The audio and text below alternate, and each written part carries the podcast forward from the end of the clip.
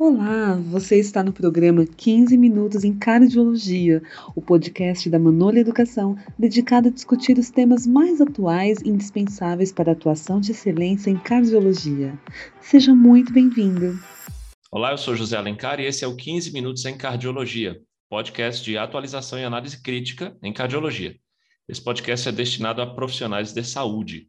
Vamos começar falando alguns dos principais estudos do Congresso da American College de 2022, que aconteceu em abril.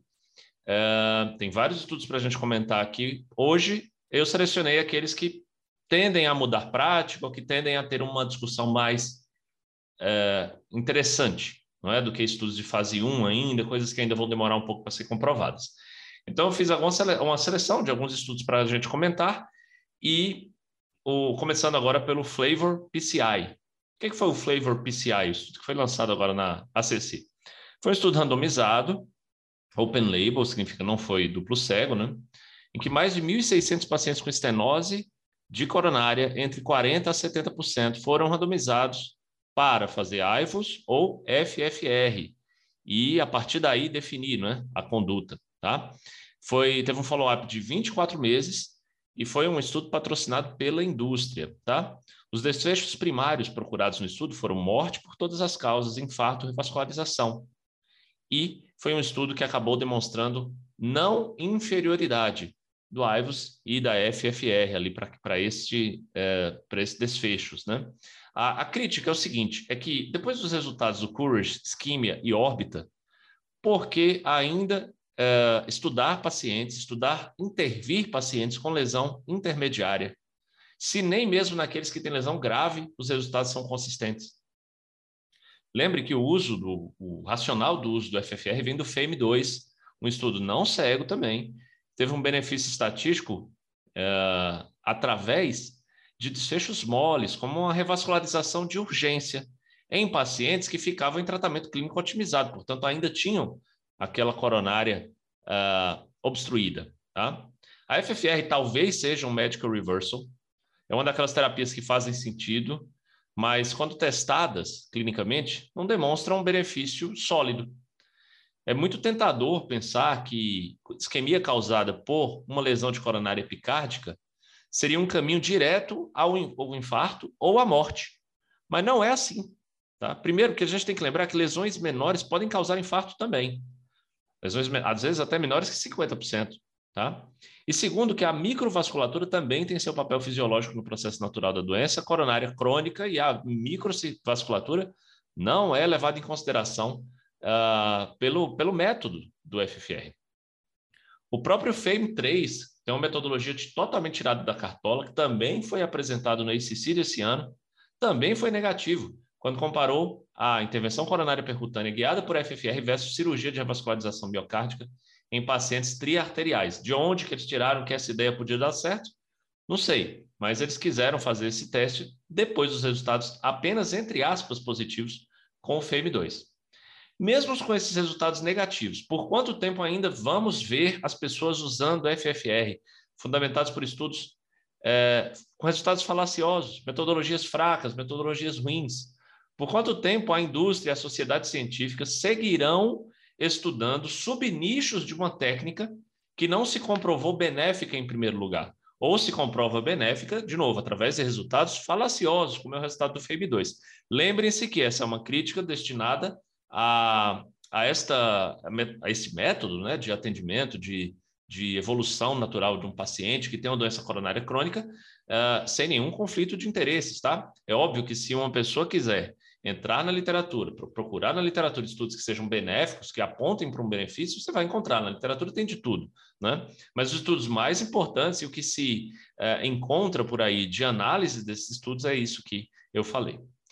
Continuando, o próximo estudo foi o Valor HCM, Valor HCM. Foi mais um estudo agora com mavacantem, que é uma nova terapia né, que está surgindo aí agora. Em breve poderá ser aprovada para uso nos Estados Unidos. Uma vacantem foi testada contra placebo nesse estudo, eram 112 pacientes, portanto, um estudo ainda de fase 2 no máximo, tá? Seguidos por 16 semanas, esses pacientes, eles tinham cardiomiopatia hipertrófica com NIRA, uh, classe funcional, portanto, 3 ou 4, ou ainda tinha pacientes incluídos lá que tinham NIRA 2, só que tinham síncope ou lipotímia. Esses pacientes tinham um gradiente da via de saída do VE ao repouso ou após a manobra de valsalva maiores que 50 milímetros de mercúrio e uma fração de ejeção maior que 60%. Portanto, eram pacientes que tinham indicação por diretriz de fazer uma terapia né, de redução do septo uh, da sua cardiopatia hipertrófica para melhorar esse gradiente de via de saída e para melhorar também a classe funcional. Tá? O desfecho primário, portanto, desse estudo foi a decisão de proceder com cirurgia de redução septal ou o paciente permanecer elegível por guideline, porque elegível no começo ele já era. Né? E após as semanas do follow-up, né? as 16 semanas, quatro meses de follow-up aí, como é que foi o resultado? O resultado foi muito animador, tá? Uh, o resultado foi que 17,9% dos pacientes que usaram uma Vancanten após esse follow-up de 16 semanas continuavam elegíveis por guideline, tá? Para fazer a terapia de redução septal, versus 76,8%. Um resultado que tem uma redução absoluta de risco muito grande, né? Para esse desfecho. De novo, no estudo de fase 2, tá? Desfechos secundários, eles incluíam melhora do, de NIRA ou de gradiente com resultados também favoráveis ao Mavacantem, tá? É, ele, a crítica a esse estudo é exatamente o follow-up mais curto, né? De 16 semanas, porque a gente precisa ainda ter essa eficácia comprovada também a longo prazo, tá? É, as complicações uh, de um, de um pós-operatório tardio de uma cirurgia versus a complicação do uso dessa medicação também tardiamente, tá? Lembrar que o mavacantem é um inibidor da miosina cardíaca. Será que ele não vai reduzir a fração de ejeção a longo prazo desses pacientes? E isso pode ser clinicamente relevante para eles. Então, fiquemos atentos a isso, Fiquemos, fiquemos atentos a isso. Uh, novos estudos podem sair, vão sair em breve, tá?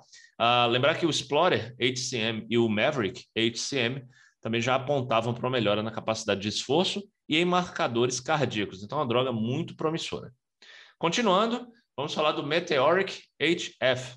É um estudo duplo cego, placebo controlado, randomizado, pacientes entre 18 e 85 anos com NIRA 2 e 3 com a fração de ejeção maior ou igual a 35, mas eram pacientes com fração de ejeção reduzida, tá? É, tinham que estar em terapia médica otimizada, ter um ProBNP maior que 200 e um VO2 pico menor ou igual a 75% do predito para a idade. Foram 276 pacientes separados em dois grupos, dois para um, né? Dois pacientes iam para o Mecantive e um paciente, um paciente iria para o placebo. O desfecho primário foi a mudança desse VO2 pico, que tinha que ser menor ou igual a 75% do predito para a idade, né? Isso no baseline, de, de, na mudança após 20 semanas, tá? O resultado acabou sendo negativo, certo? O Omecantiv é uma droga ativadora da miosina. Ela já foi testada previamente no Galactic HF, foi lançado em 2021. Esse estudo tinha mais de 8 mil pacientes e demonstrou uma redução de 8% na probabilidade de hospitalização por IC ou morte cardiovascular. Tá? Ah, o resultado do Meteoric, comparado ao resultado mais robusto que o Galactic teve, acaba não sendo aí, não trazendo muito a literatura. Né? O resultado do Meteoric, esse resultado negativo, não é o fim do mundo. Pode apenas indicar que haja, deve haver uma necessidade de uma mudança na metodologia do uso desse medicamento. E nós também temos que lembrar que esse é um campo que já tem drogas muito eficazes, né? Nós lembramos do beta-bloqueador, do ZIECA, IBRA, eh, dos antagonistas da aldosterona, mais recentemente dos inibidores da SGLT2. Então, tem muito medicamento já atuando aqui. Só que sempre um a mais que se comprove realmente trazer redução de risco uh, e de desfechos compostos, e, perdão, desfechos duros, vai ser muito bom, tá? Uh, vamos ver o que, é que vai sair aí no futuro sobre o é, Omecamtiv, que é essa droga que o Meteoric testou. Próximo estudo é o Sodium HF. Esse estudo ele é muito interessante, até porque ele é um daqueles estudos raiz né, da medicina. Ele não é, é um estudo patrocinado, não, ele é um estudo que foi feito para testar se a restrição de sal, a restrição de sódio, é realmente interessante para pacientes com insuficiência cardíaca. Então, ele testou a restrição de sal a 1,5 gramas por dia versus usual care, versus o tratamento otimizado, né? Daqui a pouco eu vou falar como é que foi, então. O estudo foi randomizado, aberto e estratificado. Eram 806 pacientes com IC de fração de ejeção reduzida ou fração de ejeção preservada, ele não fazia distinção, tá? Podia entrar qualquer um, é, contanto que tivesse uma NIRA 2 ou 3, tá? A fração de ejeção média dos pacientes foi de 36%, mas, de novo, ela permitia para a inclusão do estudo pacientes também com esse FEP, tá? É, eles foram seguidos por, seguidos por 12 meses. O estudo foi terminado precocemente por conta do impacto da pandemia de coronavírus. Os pesquisadores não conseguiram encerrar o estudo, tá? A, a diretriz da ARRA, ela recomenda menos que 2,3 gramas de sal por dia, e a diretriz europeia recomenda restringir, mas não aponta um número específico. Então, esse é o racional do estudo, né? A gente meio que não sabe o que fazer, né, com relação ao sol, ao sal e ao sódio nesses pacientes. O desfecho foi morte por todas as causas e hospitalização por insuficiência cardíaca. E os resultados são que uma dieta pobre em sódio não foi associada à redução de eventos, né? De morte por todas as causas e hospitalização por IC. Em uma subanálise, o questionário Kansas, o QCCQ, é, o KCCQ foi 3,38 pontos maior no grupo que recebeu restrição de sódio. A literatura é muito inconsistente nesse ponto. A, própria diretriz cita estudos pequenos, estudo unicêntrico sueco, que resultou em uma menor probabilidade de ter edema inferior com restrição. Tá? Outros estudos menores mostraram que restrições mais intensas foram maléficas, tá? E esse estudo ele acaba ainda também não respondendo à pergunta que tinha feito, né? E aí, para qual tipo de paciente eu devo ou não fazer restrição? Vou me explicar aqui. Imagine que é um paciente que está atualmente com gesto, está em C perfil B, tá? Ou um paciente que está em NIRA 4, ainda perfil A, ainda não está necessitando de internação hospitalar ou de um, uh, de um tratamento mais invasivo, uh, agressivo, mas ainda assim está em NIRA 4 e é por congestão. Então, será que esse paciente é igual a um paciente que tem uma fração de ejeção preservada, nunca internou por IC, nunca teve congesto, né? Mas ainda assim uh, acabou entrando aqui no estudo, tá certo? Uh, então, isso é, há que se levar em consideração, são pacientes complexos e eles talvez não tenham sido individualizados nesse estudo. De novo, eles incluíram pacientes em NIRA 2 e 3, mas a própria classificação de NIRA ela é também subjetiva. Né? Então, há que se separar aqui: certificação de injeção reduzida e preservada, NIRAS, é, congestão ou não, tá? Uh, IC perfil A, IC perfil B, IC perfil C, isso tudo ainda fica a dúvida para a gente. E uh, o resultado do sódio só vem para nos mostrar isso. Que não dá é para generalizar. Isso é que não dá. Continuando, o SHEP Trial, mais um estudo muito interessante no, no congresso da ACC, foi um estudo randomizado, open label, que avaliou mulheres com hipertensão crônica e uh, mulheres gestantes com uma hipertensão crônica, tá bom? Aquelas que tinham tido o diagnóstico de hipertensão até a idade gestacional de 23 semanas. A hipertensão tinha que ser leve, tá? Uh, e elas foram randomizadas para um tratamento ativo da hipertensão versus o controle, versus observar apenas. Essa observação era feita até o momento que a PA ultrapassava, de acordo com o protocolo do estudo, a, os níveis de 160 por 105, quando a partir desse momento era indicado o tratamento Uh, medicamentoso, assim como é na diretriz atualmente. Né? Se a gente for ver a diretriz brasileira, ela fala para a gente iniciar o tratamento antihipertensivo em mulheres gestantes uh, com hipertensão crônica, né? não hipertensão gestacional, mas hipertensão crônica, uh, só quando a PA estiver acima de 160 por 110. E ela ainda faz ali uma variação, às vezes até 150 por 100. Né? Então o estudo acabou colocando aqui um meio termo, colocou 160 por 105. Tá? No tratamento foram usados labetalol, nifedipina retarde, amlodipino ou metildopa, e foram estudadas, nesse estudo open label, 2.408 mulheres, um follow-up de 34 semanas. Então, um follow-up tempo suficiente para acabar a gestação da mulher também. Tá? O desfecho primário foi um composto de ocorrência de pré-eclâmpsia, parto pré-termo, indicado pela equipe, rotura de placenta, morte fetal ou morte neonatal.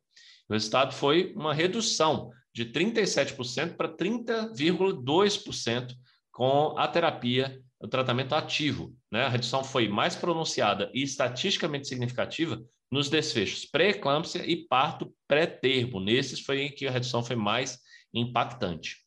A crítica é que a a definição usada para hipertensão crônica nesse estudo é diferente da que nós estamos habituados, né? A gente dá a, a, como limiar entre um e o outro, né? Hipertensão crônica e hipertensão gestacional, a 20 semanas, tá? E o estudo acabou classificando como a hipertensão crônica até 23 semanas, tá?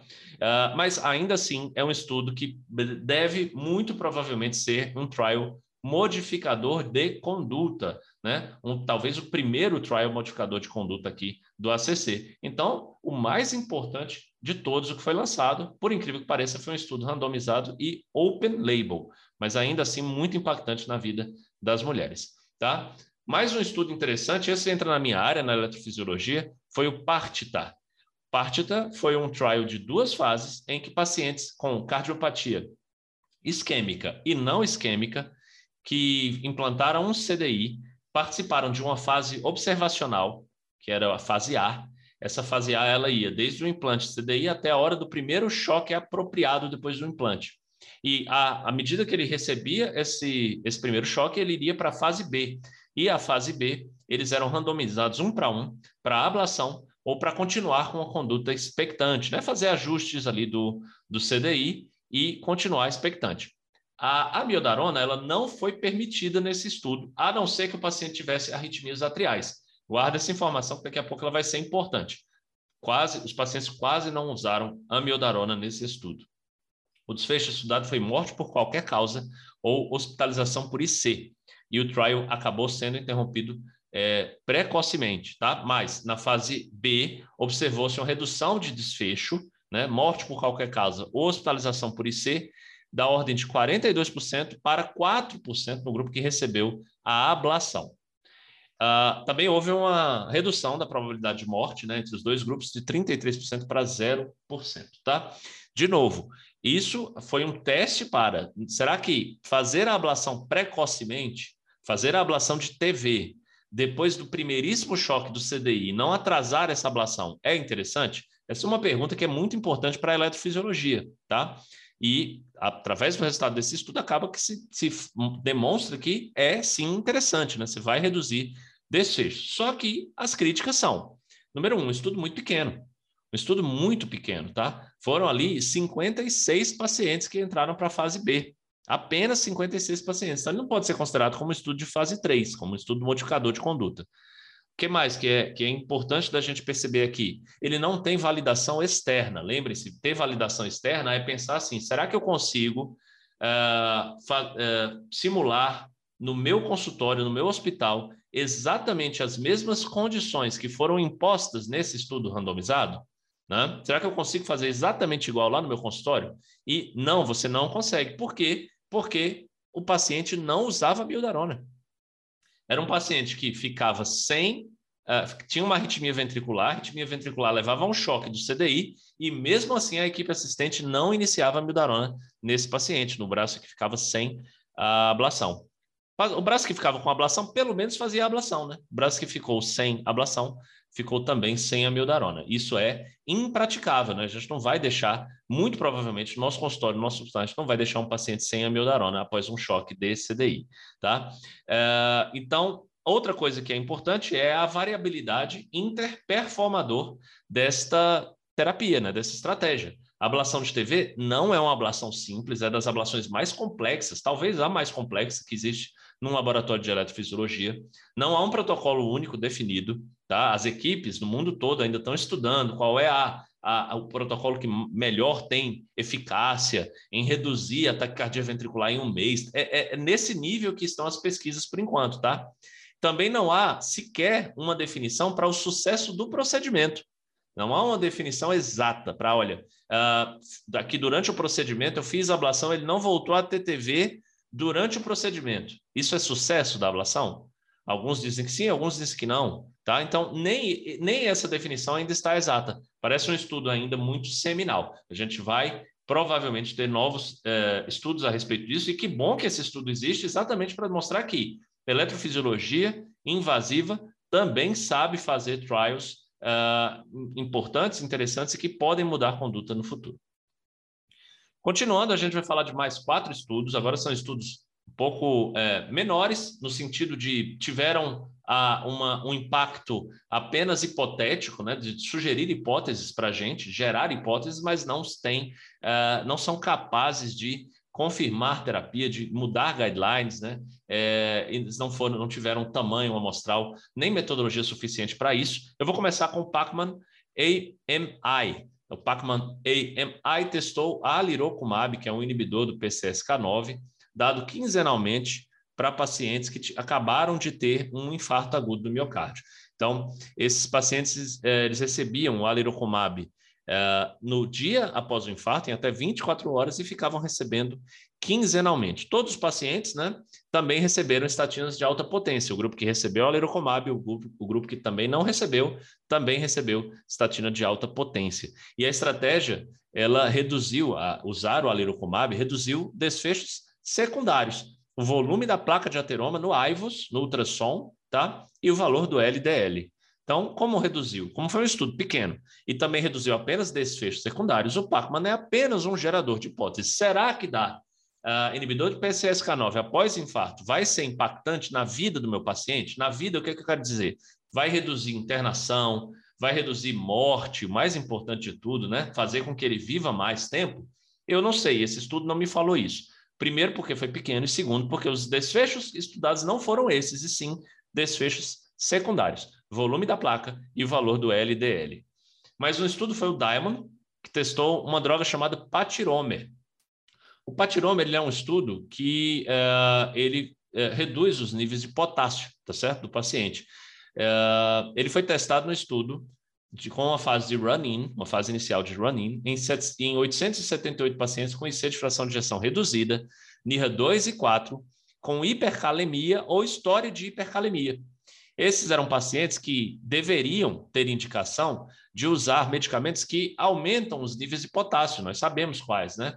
Uh, o Zieca e Bra e os antagonistas da aldosterona.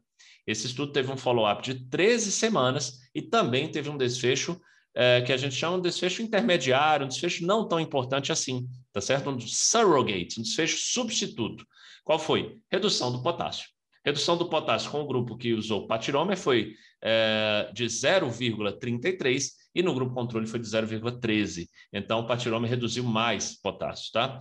O potássio estava elevado no final do estudo em 13,9% dos pacientes no grupo patiromer e em 19,4% no grupo controle.